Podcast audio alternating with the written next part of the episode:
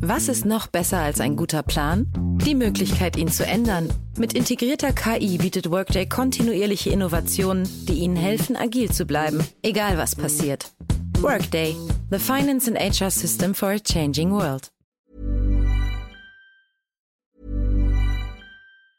Unsere Welt ist auf dem Weg in das Zeitalter der künstlichen Intelligenz. In atemberaubender Geschwindigkeit verändert sich beinahe alles.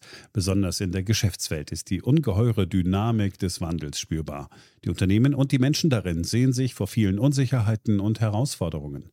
Der Aufstieg der künstlichen Intelligenz bedeutet neuen Wettbewerb, eine Flut von Daten, aber auch sich verändernde Fähigkeiten und die sich daraus ergebende Notwendigkeit von Veränderungen in den Skills von Mitarbeitenden und der Leistungsfähigkeit der Unternehmen. Workday, die Enterprise-Plattform für Finanzen und HR, hat deshalb Innovation zum Prinzip gemacht. Viele BTO-Hörer erleben den Wandel aus nächster Nähe. Ihre Unternehmen sehen sich einem Ansturm von Veränderungen ausgesetzt, suchen nach Mitteln, um sich aus der Beschleunigungslücke zu befreien und haben Schwierigkeiten, Schritt zu halten. Oft sind die Lösungen kurzfristig und bruchstückhaft. Getrennte Systeme für die Finanz- und Personalabteilung oder die Aufrüstung veralteter Technologien sind häufige Beispiele dafür.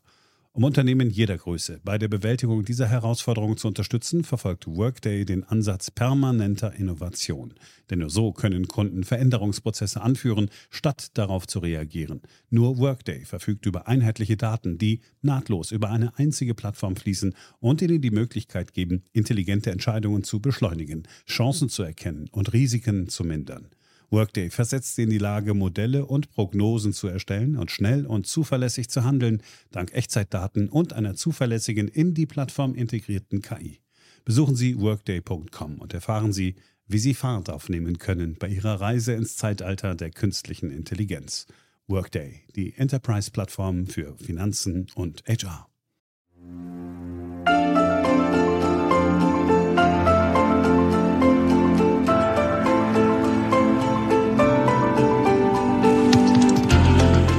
Ist BTO Beyond the Obvious 2.0, der Ökonomie-Podcast von Dr. Daniel Stelter. Ja, herzlich willkommen. Ich freue mich sehr, dass Sie wieder mit dabei sind. In dieser Woche geht es schwerpunktmäßig um den EU-Wiederaufbaufonds. Wir blicken darauf, ob es richtig ist, den einzurichten. Wir blicken darauf, ob es wirklich vernünftig war, vom Bundestag dort zuzustimmen. Und vor allem blicken wir auf die sich daraus ergebenden Risiken und Chancen für die EU und auch für Deutschland. Und am Schluss fragen wir mal, ob es nicht einen besseren Weg gäbe als den Wiederaufbaufonds, um die EU, aber vor allem auch den Euro zu stabilisieren. BTO Beyond the Obvious 2.0 Wir haben mit dem Aufbaufonds ein neues Kapitel in Europas Geschichte aufgeschlagen. Dank des Aufbaufonds erhalten alle Mitgliedstaaten, alle, die notwendigen finanziellen Ressourcen, um ambitionierte Aufbaupläne umzusetzen. Das ist ein entscheidender Unterschied zur Finanzkrise vor etwa zehn Jahren. Tja, wenn der deutsche Finanzminister, dem ja unser aller Geld besonders am Herzen liegen sollte, so dafür ist, dann kann es doch nicht schlecht sein den Wiederaufbaufonds einzuführen. Und das dachten ja auch unsere Bundestagsabgeordneten, denn immerhin hatten Union, SPD, Grüne und FDP angekündigt, für den Plan zu votieren, zu stimmen. Und so kam es auch. Immerhin 478 der 645 anwesenden Abgeordneten haben für den sogenannten EU-Eigenmittelbeschluss gestimmt. Damit wird der EU-Kommission erlaubt, einen 750 Milliarden Euro schweren Corona-Topf aufzulegen und diesen erstmals auch im großen Stil mit Schulden zu finanzieren. Es führt natürlich zur Frage, wenn das eh schon beschlossen wurde und vor allem, wenn alle dafür sind, warum diskutieren wir das nochmal in diesem Podcast? Die Antwort auf diese Frage ist einfach. Es ist ein so bedeutsames Thema und das letzte Wort ist noch nicht gesprochen. Denn eines ist klar, der Euro und die EU sind noch lange nicht über den Berg. Erinnern wir uns kurz zurück. Im Jahr 2009 begann die Eurokrise. Die Ursachen dafür waren ganz einfach. Es waren zu hohe Schulden in einigen Ländern, und zwar vor allem Schulden von Staaten, aber auch vom Privatsektor. Und es war eine immer mehr auseinanderlaufende Wettbewerbsfähigkeit der einzelnen Mitgliedsländer. Dies war die Folge eines beispiellosen Booms. Der wurde ausgelöst durch das billige Geld im Zuge der Euro-Einführung, einfach deshalb, weil für viele Länder die Zinsen sehr stark gesunken sind mit der Euro-Einführung, und zwar unter die Inflationsraten, weshalb Bürger gesagt haben, super, ich bekomme Geld im Prinzip real ohne was dafür zu bezahlen, negativer Zins. Und deshalb wurde eine Konjunktur angeregt, die nicht nachhaltig war, vor allem in der Immobilienwirtschaft. Ein Datenpunkt dazu. Zum Höhepunkt der Immobilienblase war der Bausektor in Spanien so groß wie der von Großbritannien, Frankreich und Deutschland zusammen. Es kam also entgegen dem, was die Euro-Befürworter angekündigt hatten, nicht zu einer Konvergenz der Wirtschaften, also einer Annäherung, sondern zu einer Divergenz. Denn spiegelbildlich zum Boom im Süden erfolgte bei uns in Deutschland Sparpolitik und Lohnzurückhaltung und in anderen Ländern genau das Gegenteil. Letztlich haben wir die Krise nur unterdrückt und nicht gelöst. Und es war eben nicht die Politik, der es gelang, die Krise zu lösen. Es war Mario Draghi mit einem Zaubertrick.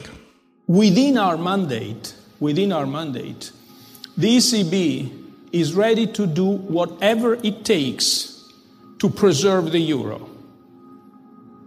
And believe me, it will be enough.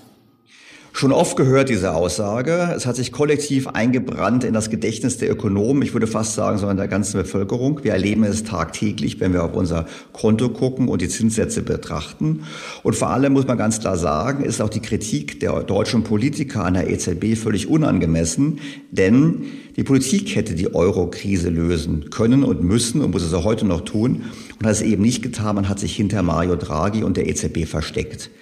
Ohne Mario Draghi hätte es auch nie die schwarze Null gegeben. Erinnern wir uns, alleine der Bund hat zwischen 2008 und 2019 ungefähr 140 Milliarden Euro Zinsaufwand gespart. Das ist deutlich mehr als das, was an Schulden getilgt wurde. Die Politik lässt sich also für etwas feiern, was gar nicht ihre eigene Leistung ist, sondern die Leistung der EZB. Vor allem aber löst das billige Geld nicht die grundlegenden Probleme.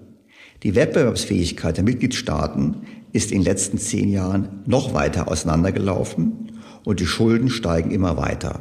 Spitzenreiter in Europa ist übrigens Frankreich mit einem Schuldenstand von jenseits von 317 Prozent vom Bruttoinlandsprodukt, wenn man Staat, private Haushalte und Unternehmen zusammenrechnet.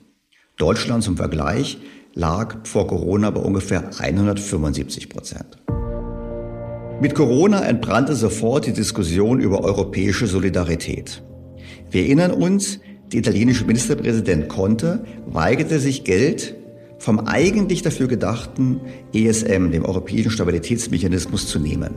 Er sagte schlichtweg, das können wir nicht akzeptieren, obwohl das Geld sehr billig gewesen wäre. Gemeinsam mit Frankreich und Spanien bestand Italien auf einem anderen Weg. Und zwar der Einführung von Transfers über den EU-Haushalt und gemeinsamen Schulden auf EU-Ebene. Uns wurde immer versprochen von der deutschen Politik, dass es so etwas nicht geben würde. Doch nach einer langen Nachtsitzung kam es dann doch. Wir können sagen, dass wir zwischen dem 18. Mai unserer gemeinsamen Initiative und dem 21. Juli einen wichtigen Weg zurückgelegt haben, in dem Europa gezeigt hat, dass es neue Wege in einer ganz besonderen Situation ähm, bereit ist zu gehen. Ich glaube, das ist notwendig. Außergewöhnliche Ereignisse, und das ist die Pandemie, die uns alle erreicht hat, erfordern auch außergewöhnliche neue Methoden. Wir haben damit die Weichen für die finanziellen Grundlagen der Europäischen Union für die nächsten sieben Jahre gestellt und gleichzeitig eine Antwort auf die größte Krise seit Bestehen der Europäischen Union gegeben in Form des Wiederaufbaufonds. Das war nicht einfach. Dass wir so viele Tage gebraucht haben, zeigt auch, dass wir von verschiedenen Richtungen gekommen sind. Aber das, was für mich zählt, ist, dass wir uns zum Schluss zusammengerauft haben und dass wir jetzt auch alle davon überzeugt sind, aus dem, was wir beschlossen haben, wirklich etwas zu machen. Jetzt schauen wir uns doch mal an, was da in Brüssel beschlossen wurde. Die EU wird über einen Fonds außerhalb ihres Haushalts insgesamt 750 Milliarden Euro aufnehmen, um sie 2021 bis 2023 als Zuschüsse und Darlehen an ihre Mitglieder zu verteilen. Die Zuschüsse belaufen sich auf 390 Milliarden Euro und die Darlehen auf 360 Milliarden Euro. Die Mitgliedstaaten garantieren die Rückzahlung des Darlehens aus dem EU-Haushalt. Die Haushaltsfinanzierung erfordert Einstimmigkeit, während der Fonds durch Mehrheitsentscheidung geschaffen werden kann. Obwohl der Fonds offiziell zur Bewältigung der wirtschaftlichen Folgen von Corona eingerichtet wurde, weisen seine Verteilungskriterien kaum einen Zusammenhang damit auf. Die Verteilung der Gelder richtete sich nach Bevölkerungsgröße, Größe des Pro-Kopf-BIP und Arbeitslosigkeit im Zeitraum vor Covid 2015 bis 2019.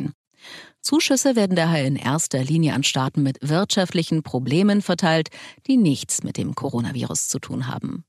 Die größten Empfänger der Recovery and Resilience Facility sind Italien mit 65 Milliarden Euro, was etwa 7 Prozent des Staatshaushalts des vergangenen Jahres entspricht. Spanien bekommt 59 Milliarden Euro, Frankreich 37 Milliarden, Polen 23 Milliarden und Griechenland 16 Milliarden Euro und damit 18 Prozent des Staatshaushalts.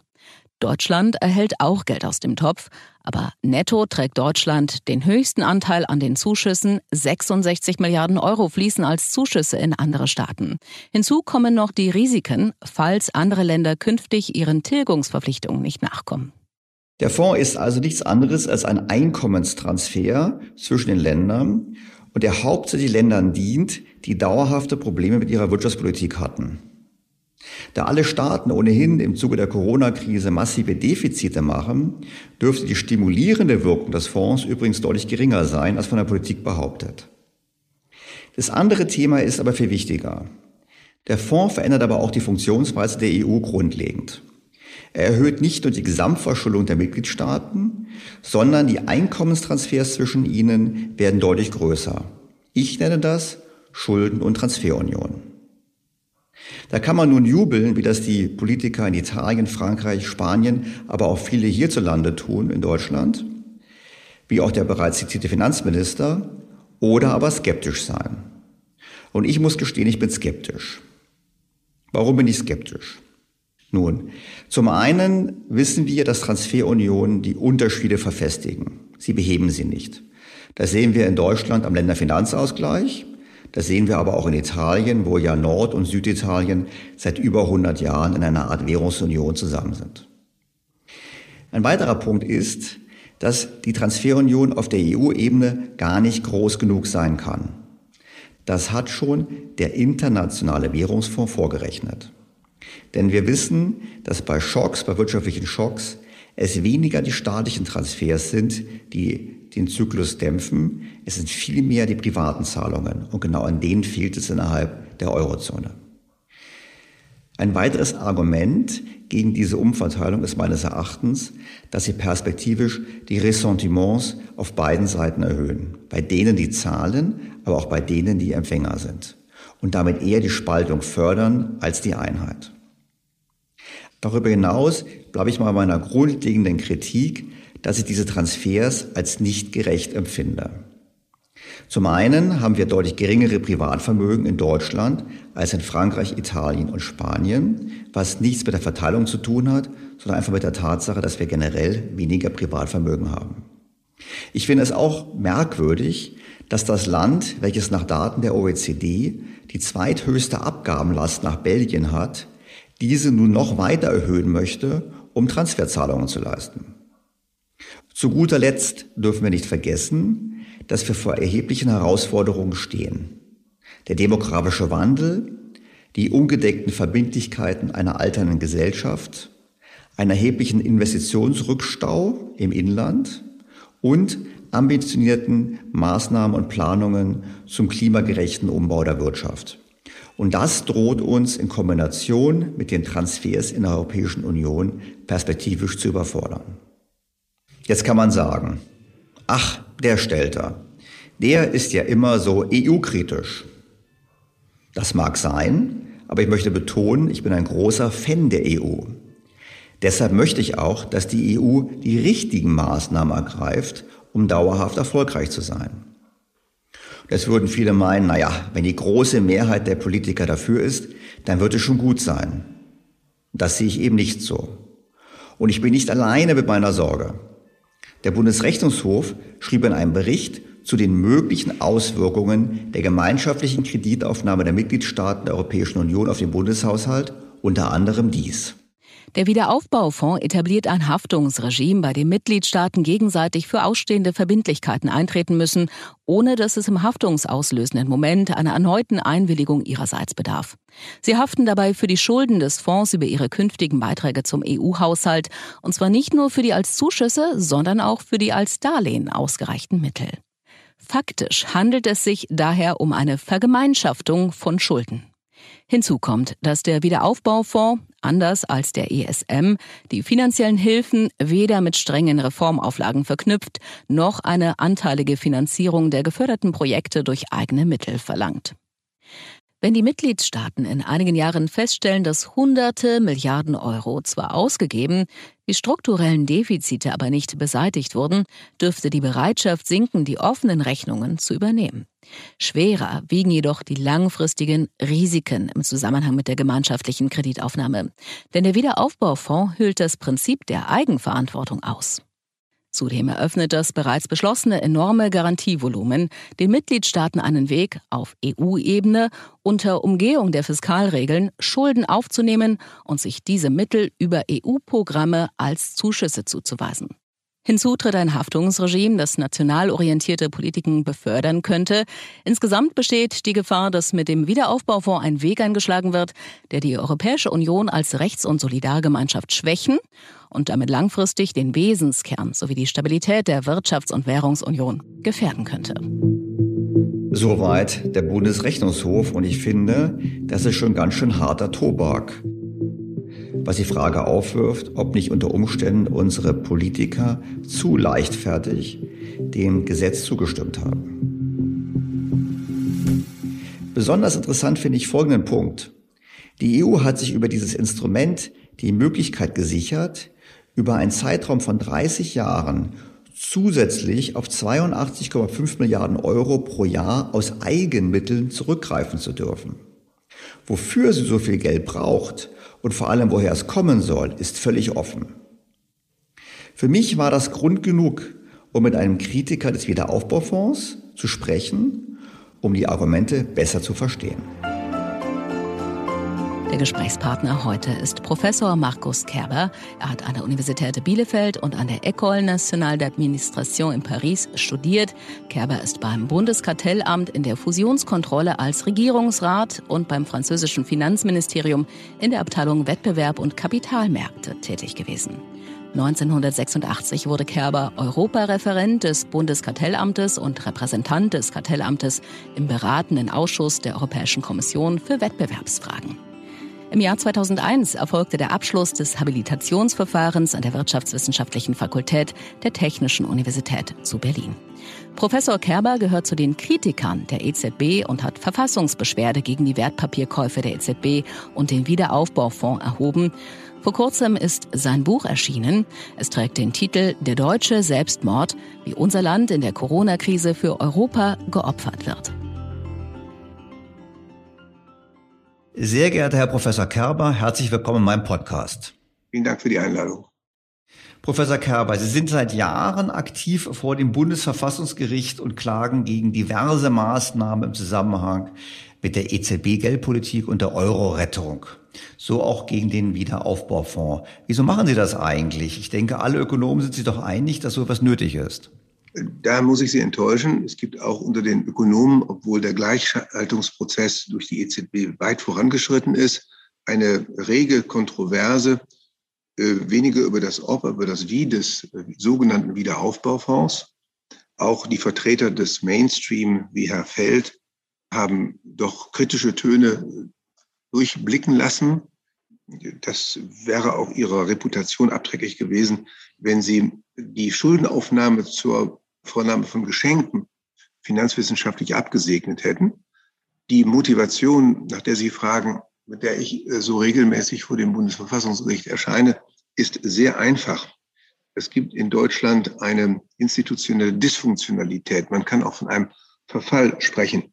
All die Dinge, die wir vom Lissabon-Vertrag angefangen äh, bis jetzt äh, zu einer Verfassungsbeschwerde für sieben mutige CDU-Abgeordnete in Karlsruhe vorgebracht haben, wäre normalerweise ein Anliegen des Bundestages gewesen. Der Bundestag hätte um seine Rechte kämpfen müssen.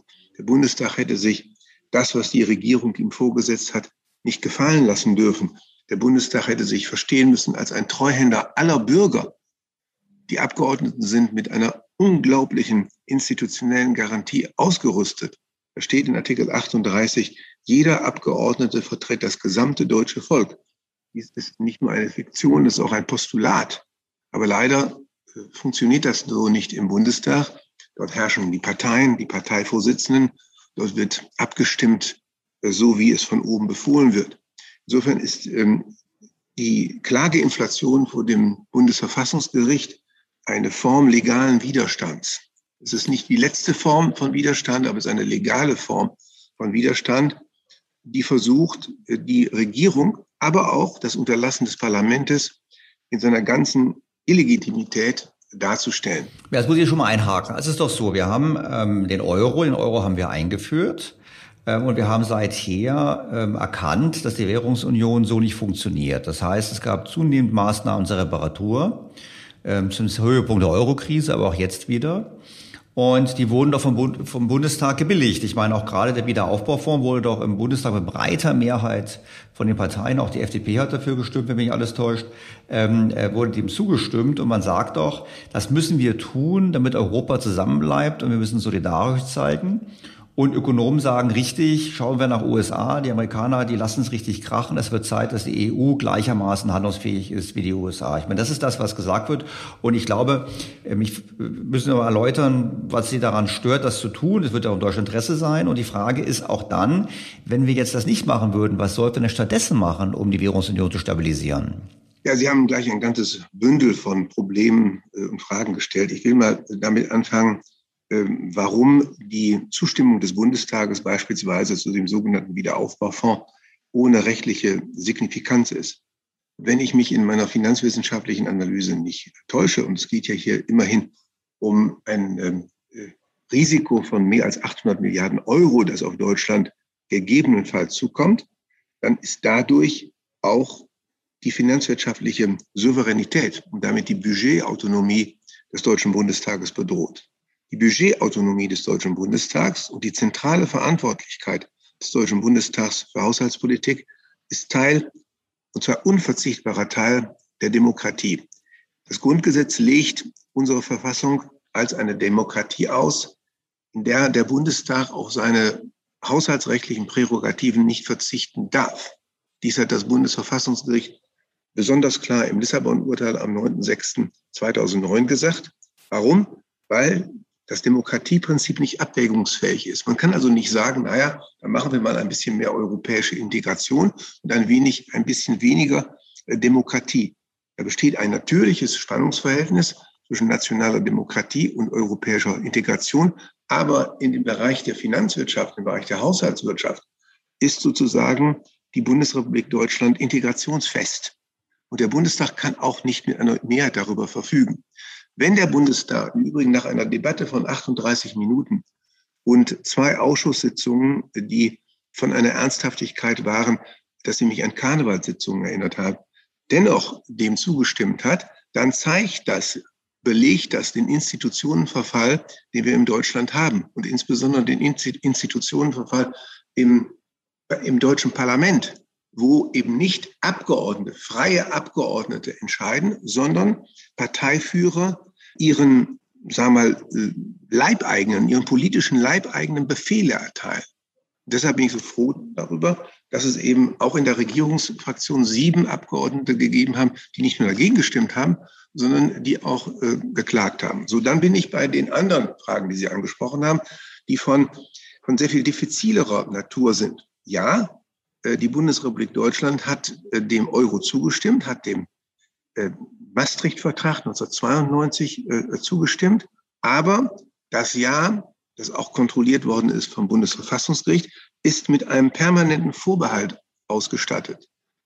Die Europäische Währungsunion muss eine Stabilitätsunion bleiben. Die Integration darf nicht abweichen von dem Stabilitätskonzept, was in Artikel 88 des Grundgesetzes für die Bundesbank dargelegt worden ist. Das heißt, es geht bei der Geldpolitik vor allen Dingen um Stabilität, um Preisstabilität. Sie wissen, wie die EZB dieses Postulat der Preisstabilität durchlöchert hat. Das ist nochmal ein anderes Thema. Aber immer dann, wenn die Währungsunion das macht, was sie momentan tut, was macht sie schon seit einigen Jahren, sie bricht aus diesem rechtlichen Rahmen aus, sind Bundestag und Bundesregierung gehalten, gegen dieses Ausbrechen, so spricht es das Bundesverfassungsgericht in seinem Maastricht-Urteil an, gegen dieses Ausbrechen tätig zu werden. Und gegebenenfalls auch, wenn es nicht gelingt, die Währungsunion wieder in ihren Maastricht-Rahmen zurück zu integrieren, aus der Währungsunion oder gegebenenfalls sogar aus der Europäischen Union auszutreten. Das Problem ist nun, dass Bundesregierung und Bundestag dies überhaupt nicht äh, im Kopf haben. Sie haben nicht nur das Urteil vergessen, sondern diese Optionen stehen bei Ihnen überhaupt nicht auf der politischen Agenda. Es ist besonders interessant, Herrn ähm, Scholz anzuhören, der gesagt hat, dies, also bei dem Wiederaufbaufonds, ist der Schritt in die Fiskalunion. Und spätestens dann haben einige Abgeordnete der CDU, CSU sich nicht so stark verleugnet, dass sie nicht noch protestiert haben. Zu den Protestierern gehörte auch Herr Rehberg, der haushaltspolitische Sprecher der äh, CDU-CSU-Fraktion. Mit anderen Worten, Bundestag und Bundesregierung tun nicht nur nicht ihre Pflicht, das heißt, sie achten nicht darauf, dass sich die Währungsunion im rechtlichen Rahmen bewegt, sondern sie tun genau das Gegenteil. Sondern sie tun alles, um ein Ausbrechen der Währungsunion aus ihrem rechtlichen Rahmen äh, zu erleichtern. Ein besonders gutes Beispiel, Herr Dr. Stelter, kann ich Ihnen geben durch das äh, oder bei dem anlässlich bei dem von mir miterstrittenen PSPP-Urteil also dem Staatsanleihenurteil, das fünf Jahre nach Start des Programms am 5. Mai 2020 endlich verkündet worden ist. Da sagt das Bundesverfassungsgericht, wir können das Urteil des Europäischen Gerichtshofs, das dieses Programm legalisiert hat, ich drücke es mal einfach aus, schlechthin nicht mehr nachvollziehen, weil diese ganzen Programme seit fünf Jahren die vorgegebenen Ziele der Inflation von zwei Prozent nicht erreicht haben, dafür aber sehr bedeutende negative Seiteneffekte oder Nebeneffekte produziert haben und fordern die EZB, vermittelt durch Bundestag und Bundesrat und Bundesregierung auf, einen neuen Beschluss zu fassen und diesen äh, Gesichtspunkten Rechnung zu tragen. Bundestag und Bundesregierung haben sich zusammen mit der Bundesbank zusammengetan, um dieses Urteil auszuhebeln und haben einen Beschluss erwirkt beim, äh, bei der EZB, der erstens kein formaler Beschluss ist und der im Grunde genommen nur alte Dokumente nochmal neu aufbereitet, um sagen zu können, jetzt haben wir den Anforderungen des Urteils genügt. Herr Scholz ähm, war nicht müde, sofort nach der Urteilsverkündung mitzuteilen, und zwar in einem, einem Zeitraum, kann das Urteil gar nicht gelesen haben, sofort danach, um zu sagen, es ist alles okay, die Bundesregierung ist äh, vollständig bestätigt und es geht alles so weiter wie bisher. So, also hier besteht ein großes Problem und hier besteht langfristig dann auch ein Autoritätsproblem für das Bundesverfassungsgericht.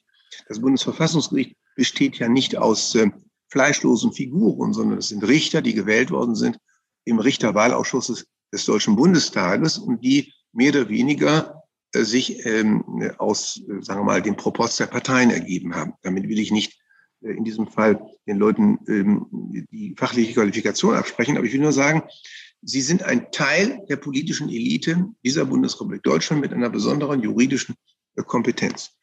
Aber wenn es so weitergeht, dass selbst Urteile, die nicht ausgehen mit Ja, aber, sondern jetzt müsst ihr etwas ändern, von Bundestag und Bundesregierung sabotiert werden und das Bundesverfassungsgericht nichts macht, um seine eigenen Urteile zu verstrecken, äh, dann sieht es um äh, die Rechtsstaatlichkeit unseres Gemeinwesens ganz, ganz kritisch aus. Jetzt haben wir das Problem, wir haben das Problem, dass der Euro eben krank ist oder ein bisschen Schwierigkeiten hat. Die Hörer meines Podcasts kennen die Argumente. Und äh, wir beide haben sicherlich sofort Konsens, dass die Politik der EZB vor allem auch darauf ausgerichtet war, im Prinzip den Euro zu stabilisieren, dass das im Vordergrund stand und nicht unbedingt die Geldwertstabilität oder die höhere Inflation. Das ist vollständig vorgegeben. Das beglaubt niemand mehr und das ist eines der der Errungenschaften des letzten Urteils äh, gesagt zu haben, es kommt nicht länger darauf an, was die EZB vorgibt und behauptet, sondern es kommt darauf an, was sie wirklich macht. Genau, aber jetzt würden doch diejenigen sagen, die vielleicht Ihnen sogar auf dem Weg folgen und sagen, naja, das mit der EZB, das ist so ein nicht ganz sauberer Weg, der verfolgt wird. Dieser Wiederaufbaufonds ist doch viel ehrlicher. Beim Wiederaufbaufonds ist es nicht die EZB, sondern es sind die Regierungen, die beschlossen haben, wir genehmigen, wir, wir billigen der EU zu, auf der europäischen Ebene Schulden aufzunehmen. Wir billigen der EU zu, dieses Geld umzuverteilen und wir stehen alle dafür ein.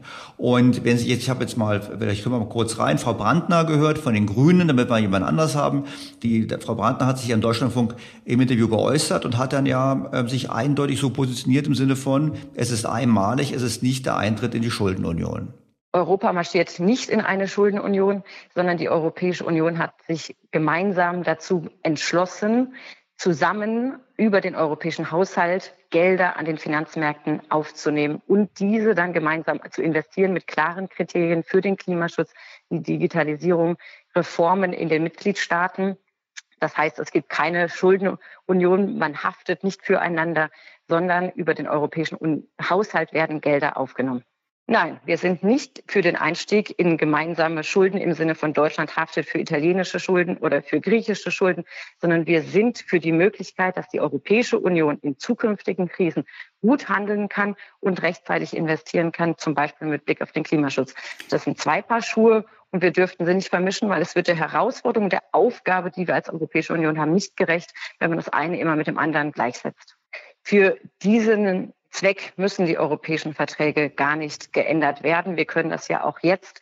Die Frage ist nur, ob wir endlich vom immer in der Krise nachhecheln zu einem präventiveren Ansatz kommen. Das würden wir uns wünschen. Es würde uns einfach stabilisieren, resilienter machen gegen Krisen, auch die große Zukunftsaufgabe Klimaschutz angehen können. Das sind die Zukunftsaufgaben der EU, die stehen an und darüber werden wir bestimmt noch gemeinsam mit vielen anderen Akteuren kämpfen. So, was entgegen Sie, Frau Brandner? Hat sie nicht recht, dass man jetzt eigentlich offen einsteigen sollte in die fiskalische Lösung, um die EZB zu entlasten? Also ich glaube, Frau Brandner hat äh, den Eigenmittelbeschluss, äh, der ja diesem, dieser Haftungserstreckung zugrunde liegt, nicht gelesen oder nicht lesen wollen.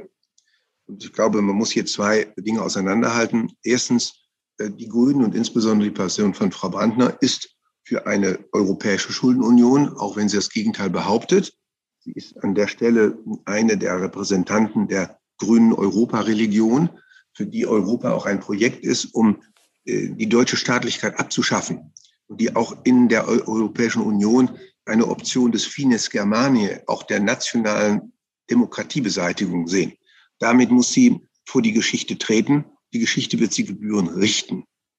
In der Sache selbst ist alles, was Frau Bantan dazu gesagt hat, einfach unzutreffend. Es steht wortwörtlich im Eigenmittelbeschluss drin, also jedem Beschluss, der alle Staaten der Europäischen Union verpflichtet, äh, für die Dauer von 30 Jahren 0,6 Prozent des Bruttonationaleinkommens in einen sozusagen Nebenhaushalt zur Absicherung der Schuldenaufnahme zu bringen, dass wenn ein Staat nicht zahlen kann oder nicht zahlen will, dass dann die anderen Staaten für ihn zahlen müssen. Na gut, sie sagt ja, das kam noch nie vor. Es kam noch nie vor, dass man nicht gezahlt hat, ist ihre Aussage. Und deshalb passiert es nicht wieder. Lassen Sie mich das kurz zu Ende führen, Herr Stelter, weil es wirklich an der Stelle so ein frappierender Lesefehler ist. Er ist so frappierend, dass ich mir es gar nicht vorstellen kann, dass Frau Brandner das nicht gesehen hat.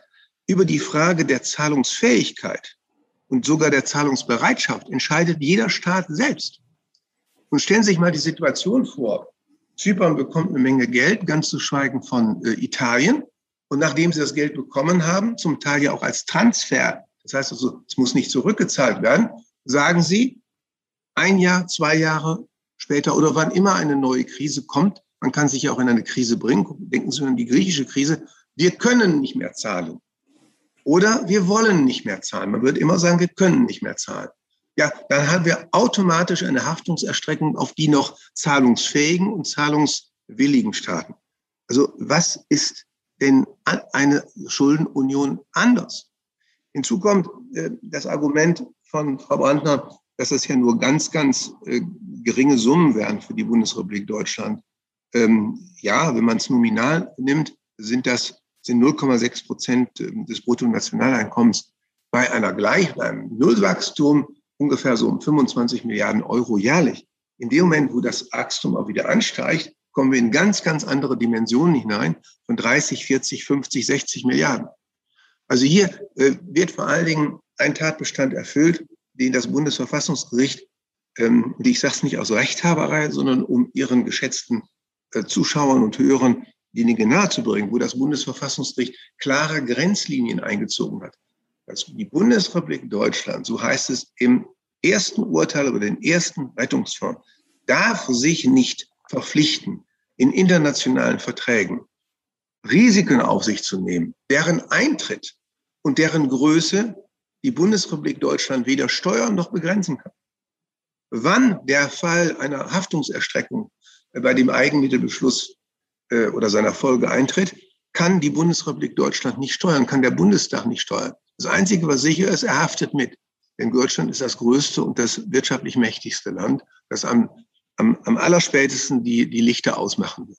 Also dies ist eine Verkennung der Realität. Im Übrigen, ähm, sehr geehrter Herr Dr. Stelter, darf ich darauf verweisen, dass das, was ich dem Bundesverfassungsgericht äh, mit ähm, finanzwissenschaftlicher Handwerklichkeit versucht habe nahezubringen, in sehr viel äh, distinguierterer Semantik und vornehmer Rhetorik äh, von der Bundesbank im äh, Monatsbericht August 2020 und letztens auch vom Bundesrechnungshof ausgeführt worden ist.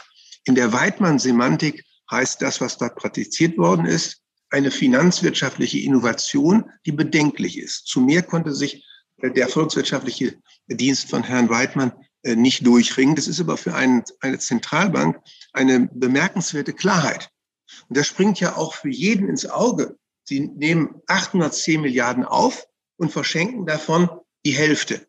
Wie, wie, welcher Kaufmann nimmt denn Geld auf, um es zu verschenken? So. Und auch der Rechnungshof hat sehr deutlich in einer Weise, die ich in meinem Buch, das gerade erschienen ist, der deutsche Selbstmord, dass diese Problematik behandelt, äh, nicht mehr verarbeiten konnte, weil es schon im Druck war. Aber der Bundesrechnungshof sagte sehr deutlich, das äh, Ratifizierungsgesetz für den, ähm, für den Eigenmittelbeschluss ist in dieser Form nicht zustimmungsfähig, weil man genau dies nicht sehen kann. Wer zahlt wann was, wie viel? Das heißt also, der Bundestag hat sich hier auf ein Risiko eingelassen, dessen Größe und dessen Eintritt er nicht absehen kann. Damit verzichtet er auf seine haushaltswirtschaftliche Gestaltungsmacht und damit gibt er ein, ein Stück deutscher Demokratie auf. Und das ist der Vorwurf, den ich mache, juristisch wie politisch. Der politische Vorwurf wiegt sehr viel schwerer. Und der wiegt sehr viel schwerer auch gegenüber den Grünen und Frau Brandner, denn die Grünen haben sich ja immer dargestellt als die Gralshüter der Demokratie. Sie verzichten hier auf ein Kernelement deutscher Demokratie.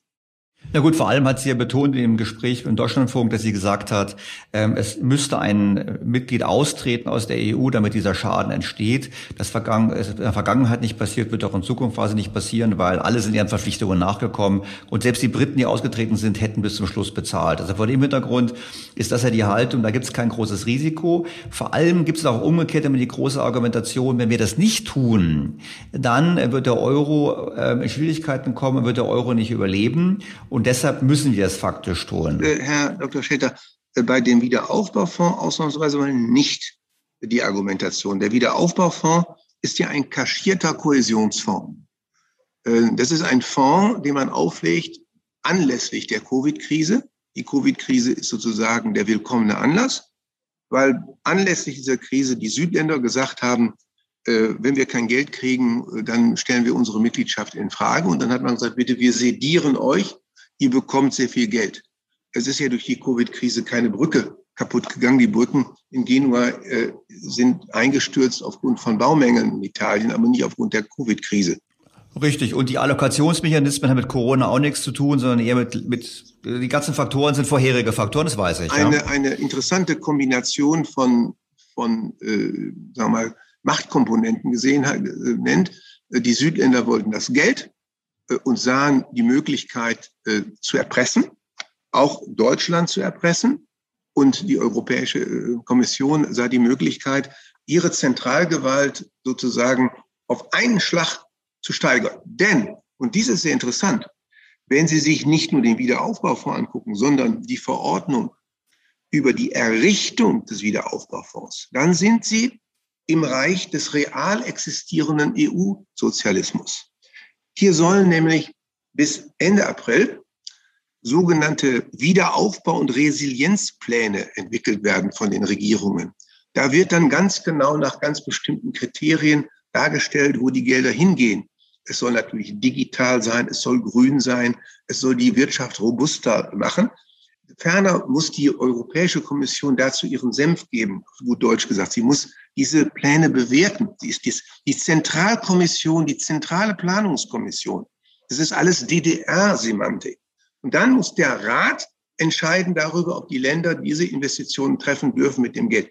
Dies ist ein surrealistisches, planungssozialistisches Szenario, das auch deshalb äh, besonders interessant ist, weil es eben nicht ein Hamilton-Moment darstellt, sondern ein Hayek-Moment darstellt. Die Kommission meint allen Ernstes zu wissen, was wo in welchen Feldern an Investitionen notwendig ist, um einen Wiederaufbau loszutreten, der, der gar nicht nötig ist, beziehungsweise ist ja nicht kaputt gegangen und der äh, eine Robustheit, also eine Resilienz der Wirtschaft, der Volkswirtschaft hervorruft, äh, die am besten durch private Investitionen getätigt wird. Dass es hier nicht mehr Zweifel gegeben hat, nicht nur von liberaler Seite aus, von, sagen wir mal, klassischen, äh, neoklassisch-liberalen Ordnungspolitikern, sondern Leuten mit Common Sense, ja, die sehen, dass die Europäische Kommission nur eins will, Macht.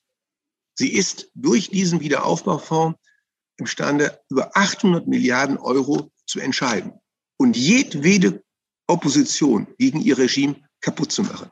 Die EU-Kommission befindet sich damit eindeutig auf dem Weg in die souveräne Diktatur, nicht in die kommissarische Diktatur sondern die souveräne Diktatur. Jetzt ähm, trotzdem mal zurückzukommen. Ich bin bei Ihnen, dass die Gelder komisch verwendet werden. Ich meine, in Frankreich soll, glaube ich, ähm, Solarenergie gefördert werden. Es wird die Staatsbahn mit den Geldern entschuldet, wo man die Frage aufwirft, äh, warum müssen wir die Staatsbahn entschulden? Äh, in Italien fließen 40 Prozent der Mittel in den Süden, was die Frage aufwirft, nach über 100 Jahren Währungsunion zwischen Nord- und Süditalien, wo viel Geld geflossen ist und nichts verbessert wurde. Warum soll es jetzt besser funktionieren? Trotzdem bleiben wir bei dem Eckpunkt nochmal. Die Argumentation in Deutschland ist doch, wir sind die großen Profiteure des Euro, wir müssen den Euro in die EU erhalten, aus wirtschaftlichen Gründen, aus, auch als Friedensprojekt, auch das Stichwort fällt immer wieder. Und deshalb müssen wir in diese Transferunion einsteigen. Es ist, in unserem, es ist in unserem Interesse. Auf der anderen Seite sagen Sie ja im Prinzip, nein, eigentlich können wir das nicht machen, weil wir einen Blankoscheck schreiben und nicht wissen, wie hoch die Lasten sind. Das sind meine Worten, jetzt korrigieren Sie mich, wenn ich Ihnen das falsch im Mund gelegt habe. Was wäre denn Ihre Alternative? Also erstens sehe ich überhaupt gar keinen Handlungsbedarf in diesem Umfang. Staatliche Investitionen haben noch nie äh, zur Robustheit einer Volkswirtschaft beigetragen.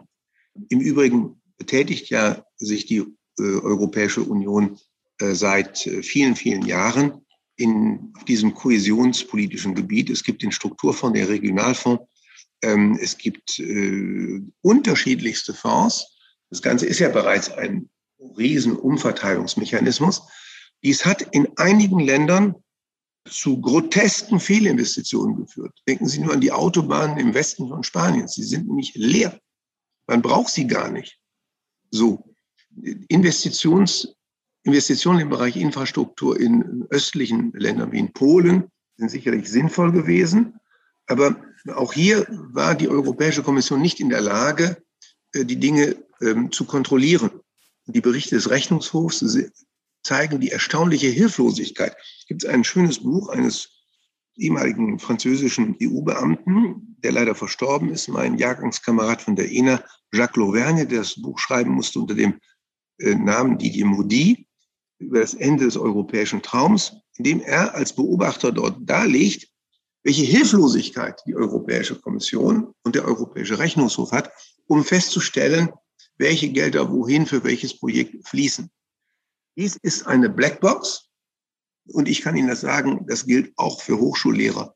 Ja, äh, die Förderungen, die dort aus Brüssel kommen, unterliegen einer sehr, sehr deutlichen politischen Kontrolle. Da wird nicht jeder gefördert, sondern werden nur Leute gefördert, die allerdings dann sehr großzügig, äh, die den Singsam von der europäischen Integration wissenschaftlich bereit sind äh, zu begleiten. Also die erste Feststellung ist eine ganz simple. wer eine Volkswirtschaft robust machen will, der muss die Investitionskräfte der Unternehmen stärken. Darüber muss man nachdenken. Dies ist eine Frage der nationalen Wirtschaftspolitik. Und die nationale Wirtschaftspolitik hat mit der EU nichts zu tun. Bundesverfassungsgericht hat immer wieder gewertet oder gefragt, mischt sich die EZB mit ihren Programmen auch in die nationale Wirtschaftspolitik ein, de facto. Natürlich tut sie das de facto. Und dies ist eine Kompetenzeinmischung, eine Ingerenz, die inakzeptabel ist. Die Europäische Kommission ist mit diesem Fonds oder würde mit diesem Fonds zu einem permanenten Akteur nationaler Wirtschaftspolitik werden. Und deshalb kann ich auch nicht verstehen, dass so national bewusste und souveräne Länder wie Polen und Ungarn letztlich dem Ganzen zugestimmt haben. Aber das war immer schon so, die Polen wollen die Kohlen, sonst nichts. Aber jetzt, äh, ja, wir haben jetzt nationale Politik, wir haben auch nationale Fiskalpolitik und wir haben unstrittig, haben wir einige Länder mit sehr hohen Schuldenständen. Ich meine, Sie haben Griechenland angesprochen, Sie haben Italien angesprochen. Wir sollten Frankreich nicht vergessen. Frankreich hat auch sehr hohe Schulden. Ähm, und mit denen teilen wir die Währung. Und wir sollten doch ähm, jetzt, Sie plädieren sehr stark dafür, deutsche Interessen vertreten. Ich meine, was ist denn die Antwort dort? Wir haben dort es zu tun mit Staaten, die nicht sparen. Ich meine, Juncker hat ja mal gesagt, na ja, Frankreich, die können Defizite machen, die ermahnen wir nie aus der EU-Kommission. Ich meine, wie geht die Reise weiter? Ja, das ist eine, eine sehr berechtigte Frage. Und alles, was wir bisher erlebt haben, war sehr eindeutig. Das war Freerider-Benehmen in der Fiskalpolitik bei den Ländern, die, bei Frankreich ist es besonders deutlich, überhaupt nicht bereit sind, die Maastricht-Kriterien einzuhalten. So, und die Frage ist, wie lange das gut geht und wie lange die Märkte das mitmachen. Momentan rechnen die Märkte sozusagen unbegrenzt mit Bailout-Maßnahmen, insbesondere bei dem kritischen Fall Italien. Aber Frankreich ist auch sehr kritisch. Also wenn Sie sich die, Schiffe, die Zahlen sehr genau angucken, Italien hat immer noch äh, ein Plus, wenn Sie die Finanzierungskosten wegrechnen. Aber Frankreich hat ein strukturelles Defizit, was also einfach sich nicht verändert, ja, was fest ist.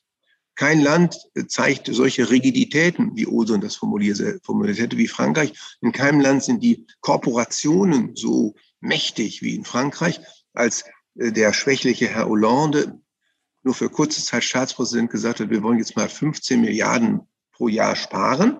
Und das gilt auch für die Armee. Da traten die fünf Stabschefs auf, baten um ein Rendezvous beim Staatspräsidenten und sagten, wenn das gemacht wird, treten wir geschlossen zurück. Damit war die Debatte über. Und das haben sie überall in Frankreich.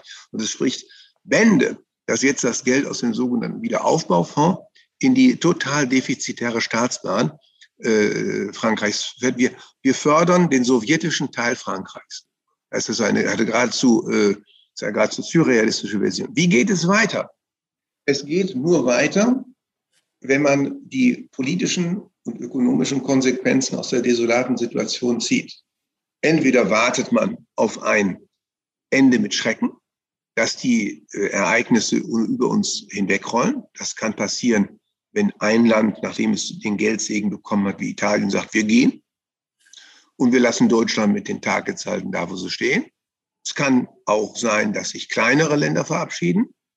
Der Zwang von Seiten ähm, der EZB, von Seiten der Kommission, die Währungsunion zusammenzuhalten, sollte nicht unterschätzt werden. Denn in dem Moment, wo das Projekt ähm, scheitert, beziehungsweise wo wesentliche Mitglieder ausscheiden, bedeutet das auch ein Scheitern dieser Eliten. Und dann sind diese Eliten weg. Gut, also ich meine, ich habe mich auch gewundert, dass die Niederlande dann am Ende zugestimmt haben. Und ich persönlich wundere mich, dass sie nicht glauben, dass die Niederlande unter Umständen diejenigen sind, die als nächstes austreten, zumindest bei der Fortsetzung dieses Szenarios.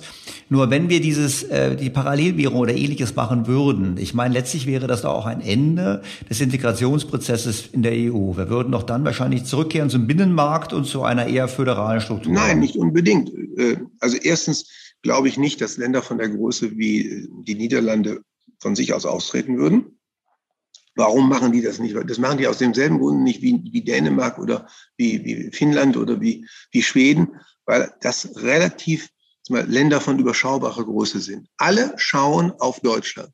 Insofern ist diese letzte Wolte von Frau Merkel, als sie gesagt hat, wir schließen uns dem französischen Vorschlag an und machen gemeinsame Schulden und denken über gemeinsame EU-Steuern nach. Das Thema haben wir noch gar nicht diskutiert. Diese letzte Wolte ist nicht nur eine schlimme Wolte gewesen, wie alle Wolten von Frau Merkel, sondern es ist auch eine Form der Desolidarisierung mit den Ländern, die auf Deutschland hoffen und die auf Deutschland schauen und die ihr Verhalten innerhalb der EU danach richten, was macht Deutschland. Denn Deutschland hat praktisch in der EU bei solchen Projekten Vetomacht. Wenn Deutschland nicht mitmacht, machen diese Länder auch nicht mit. Wenn Deutschland mitmacht, üben sich diese Länder in einer, sagen wir mal, pro forma Opposition. Das haben Sie ja gesehen bei Herrn Rütte, dem Verhandlungsführer. Äh, in Brüssel hat nichts weiter stattgefunden als eine Art von Schattenboxen. Insofern ist die, die Wende von Frau Merkel in diesem Fall, also beim Wiederaufbaufonds, von einer katastrophalen Wirkung, gerade in diesen Ländern. Auf Deutschland ist kein Verlass mehr. Auf Deutschland ist kein ordnungspolitischer Verlass mehr. Und das wird Deutschland, wenn das so weitergeht, bei einer neuen Regierungsbildung noch ganz gewaltig äh, zu spüren bekommen. Es kann ja eine Situation entstehen, in der Deutschland auf diese Länder angewiesen ist. Denn der verfassungspolitische Kongress, der jetzt stattfinden soll über die Zukunft Europas, wird sich vor allen Dingen mit einer Frage beschäftigen, die Abschaffung des Einstimmigkeitsprinzips. Dann sind wir in der Situation, dass mit qualifizierten Mehrheiten in Brüssel entschieden wird. Ja, dank Gnade uns Gott wenn wir dann nicht eine Mehrheit von Ländern hinter uns bringen. Und Italien und Frankreich werden wir nie hinter uns bringen. Und das würden Sie wahrscheinlich auch sagen, wenn wir eine Transferunion so offen haben, wie Herr Scholz sie und fordert und die Grünen letztlich auch fordern und dann äh, nicht mehr die ähm, sozusagen Ein Einstimmigkeit haben, dann ist die Gefahr für den Bundeshalter noch größer, weil dann andere bestimmen über die Verwendung von Mitteln aus Deutschland. Das wäre Ihr Szenario. Das ist der französische Traum, die Reduzierung Deutschlands auf die reichste Provinz Europas mit einer unbestrittenen politischen Führungsfähigkeit, um einem unbestrittenen politischen Führungswillen Frankreichs in der Außenpolitik und in der Mittelverteilungspolitik. Kommen wir mal zu Frankreich, weil ähm, die Hörer wissen das nicht, ich weiß es von unserem früheren Gespräch, Sie haben ja in Frankreich studiert, Sie sind ein wirklicher Insider der französischen Elite. Ich meine, wie sieht die französische Elite EU und Euro und was ist, gibt es da eine Strategie oder ist das eher so ein auch Herantasten, wie man das bei uns ein bisschen wahrnimmt? Also erstens, das Euro-Projekt war in Frankreich nie ein Euro-Projekt, sondern es war ein D-Mark-Abschaffungsprojekt.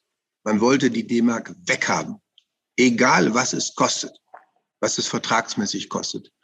Und äh, Jacques Attali, den ich in meinem Wort, in meinem Büchlein der Deutsche Welt selbst noch zu Wort kommen lasse, er hat gegenüber einem renommierten britischen Journalisten und nicht nur dem gegenüber gesagt, ach, diese hunderte von Artikeln, die wir in dem Maastricht-Vertrag da verhandelt haben, hatten doch im Grunde genommen nur einen Zweck, die Deutschen davon zu überzeugen, dass sie die D-Mark aufgeben. Wenn die D-Mark weg ist, ist sie ein für alle Mal weg. Und damit ist die relative monetäre Hegemonie ähm, Deutschlands in Europa auch weg. Das hat die Franzosen, die französischen Eliten wahnsinnig gestört. Äh, ich habe äh, mit Frankreich seit 1974 intensiv seit 1981 dann an der ENA 84 äh, Kontakt. Sind sie seit 58 bis 1981 war von dem damaligen oder damaligen Parität zwischen D-Mark und Franc noch ein Drittel übrig geblieben. Ein Land wie Frankreich, in dem also Prestige alles ist und die Vorteile im Außenhandel, die von einer unterbewerteten Währung ausgehen, nicht gesehen werden, konnte das nie akzeptieren, dass man von Deutschland so deklassiert wird. Also das ist der eine Punkt. Zweitens, Franzosen oder die französische Elite ist vor allen Dingen die Elite in Paris, die offiziell natürlich sich an die Freundschaftsparolen mit Frankreich hält, mit Deutschland hält, aber intern, wenn man mit ihnen redet, eine ganz andere Meinung folgt. Und das europäische Projekt inklusive den Euro immer als ein französisches Projekt angesehen hat. Es geht also um die französische Vorherrschaft in Europa.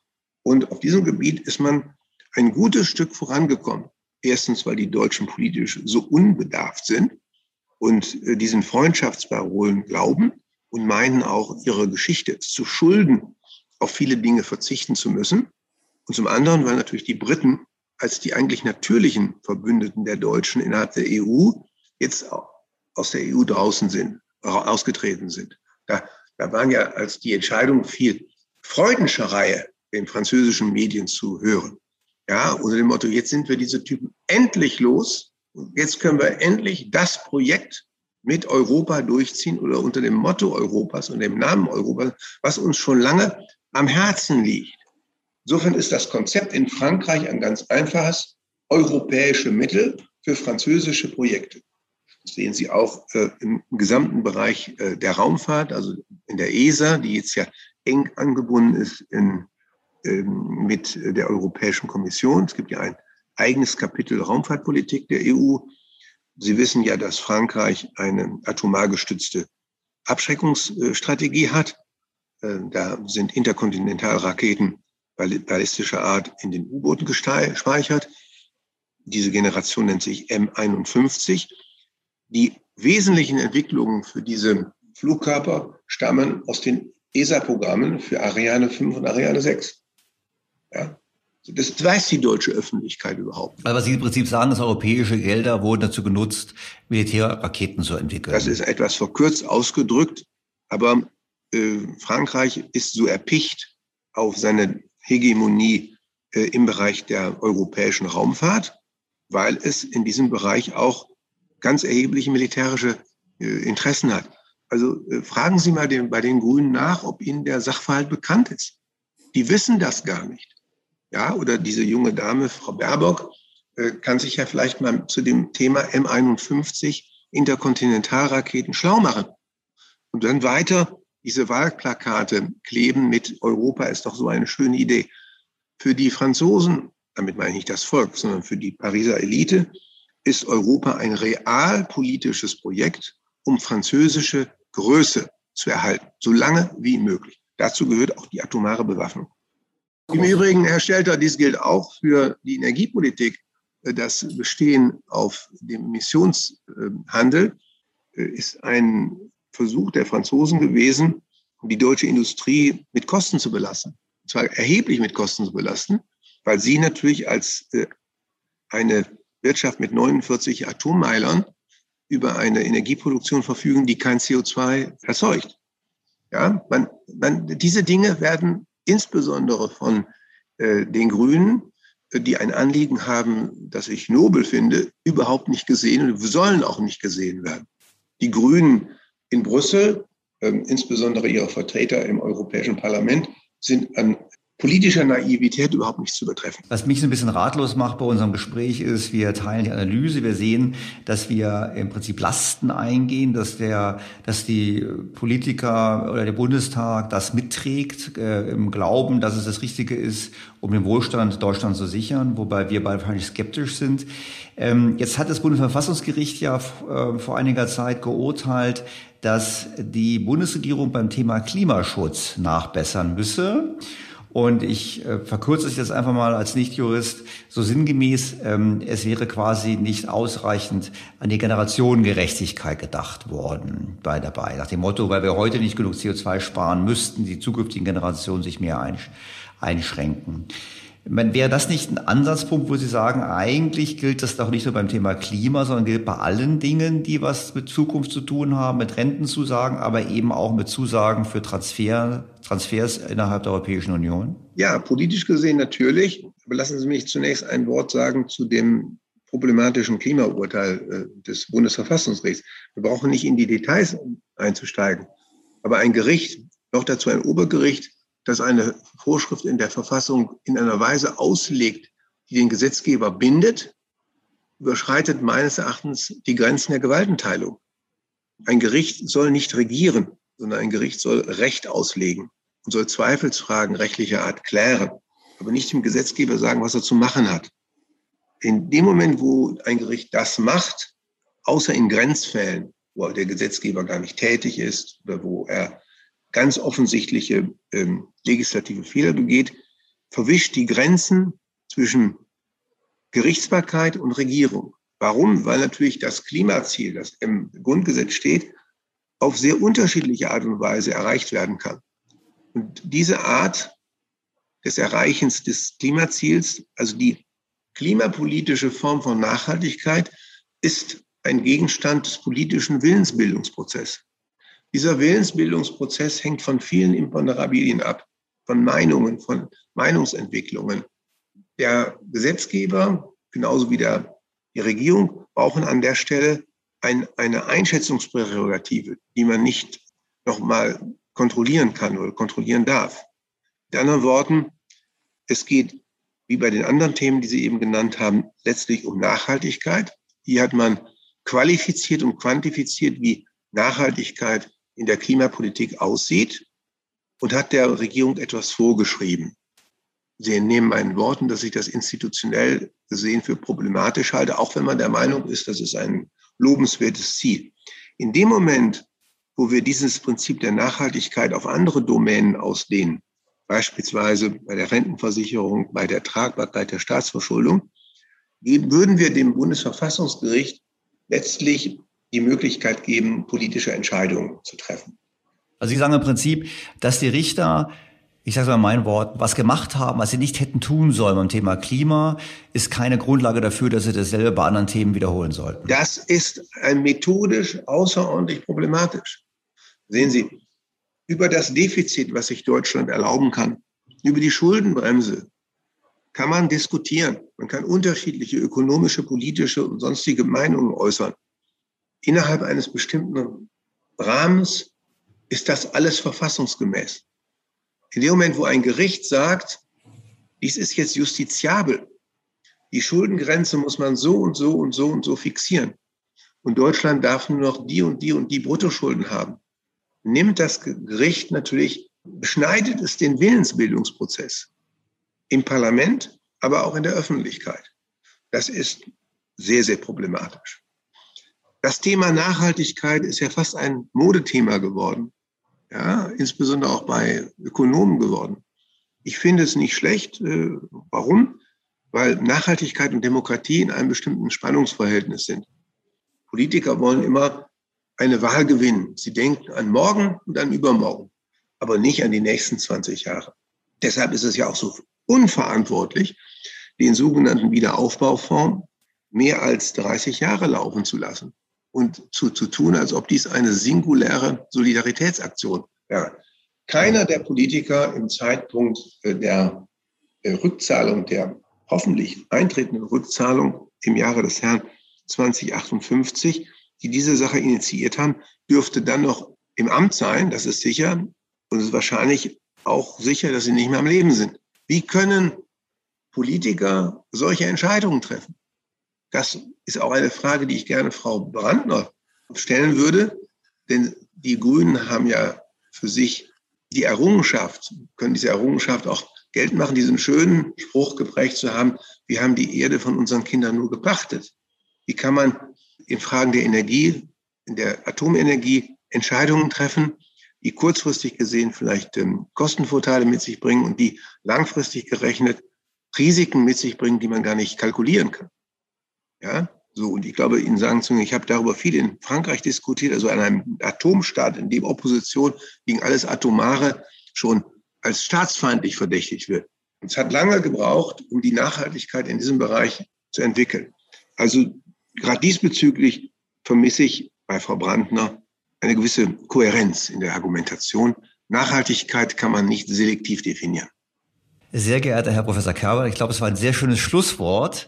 Vielen Dank für Ihre Zeit und für Ihr Gespräch. Es war sehr, also die Diskussion mit mir, es war sehr erhellend und ich glaube, mein Fazit nach unserem Gespräch ist, dass wir uns wohl auf einem Pfad befinden, den wir wohl nicht mehr so bald umkehren können, außer Sie und Ihre Mitstreiter haben doch noch Erfolg vor Gericht. Ich danke Ihnen.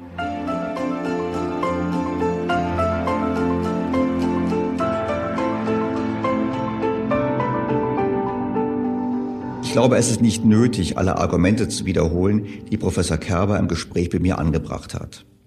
Er hat auf die Risiken hingewiesen, die deckungsgleich sind mit keinem geringeren als dem Bundesrechnungshof.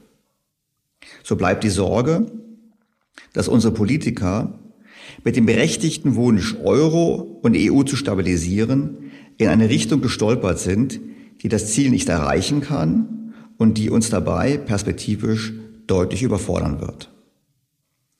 Ich glaube nicht, dass es damit getan ist, einfach mehr Geld innerhalb der EU umzuverteilen sondern wir brauchen wirklich einen innovativen und neuen Ansatz. Doch was wäre zu tun?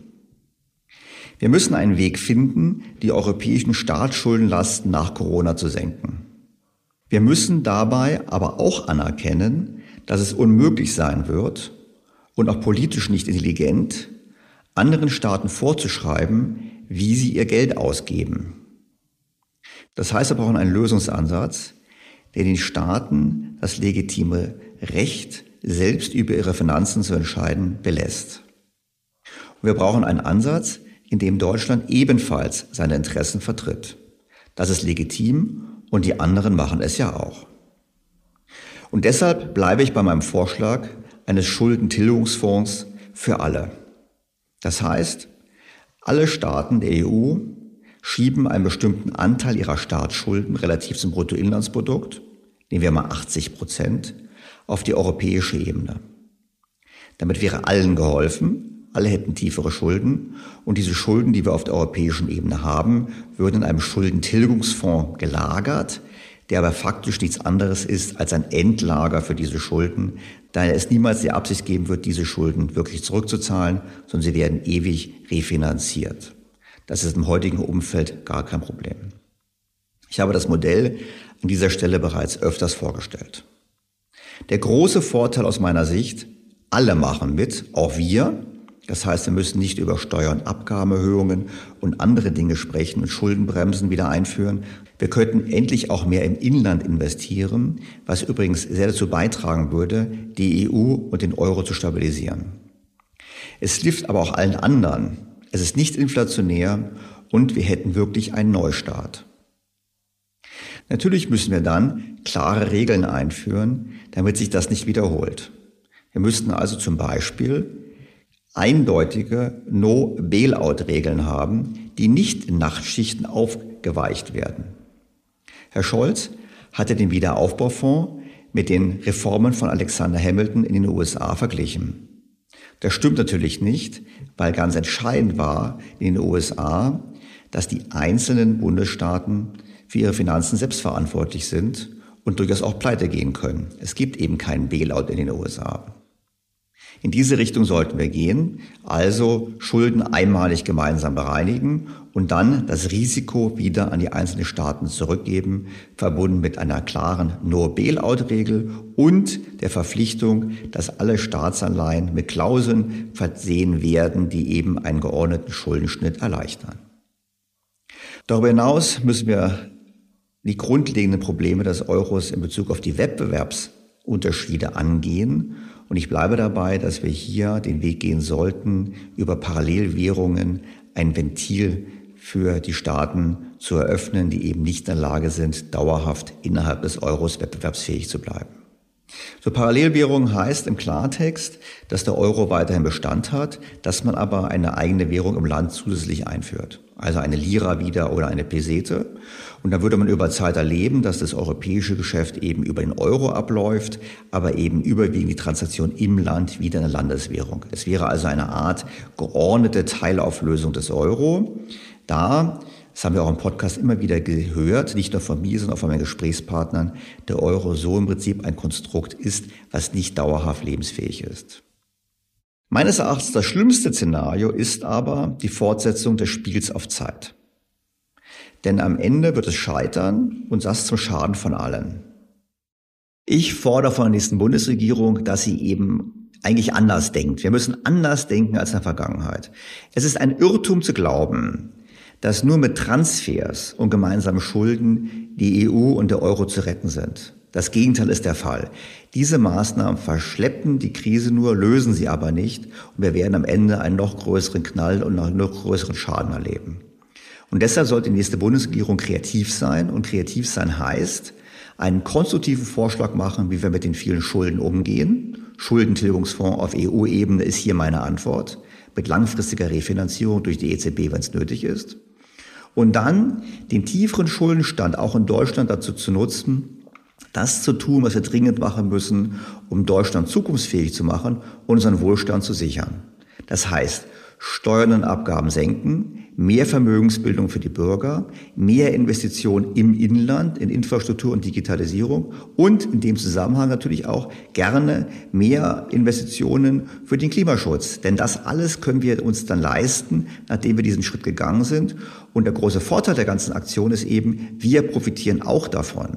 Denn zu denken, wir transferieren Geld in Europa und helfen allen anderen und wir finanzieren das über höhere Steuern und Abgaben hierzulande, halte ich für falsch, halte ich für nicht zielführend, wird uns am Ende nichts helfen und ist eigentlich eine Wohlstandsverschiebung von Deutschland in die anderen Länder, die wir nicht brauchen. Deshalb mein Appell an die kommende Bundesregierung, seid kreativ, seid konstruktiv und denkt mal intelligent und macht nicht einfach nur kleinkrämerisch weiter wie die schwäbische Hausfrau, denn das ist der falsche Ansatz. Das war es in dieser Woche ziemlich ausführlich, ein Rundumschlag zur EU. Ich freue mich auf die Kritik, die Anmerkungen, das Feedback, gerne auch als Sprachnachrichten und auf das Wiederhören in der kommenden Woche. Ihr Daniel Stelter.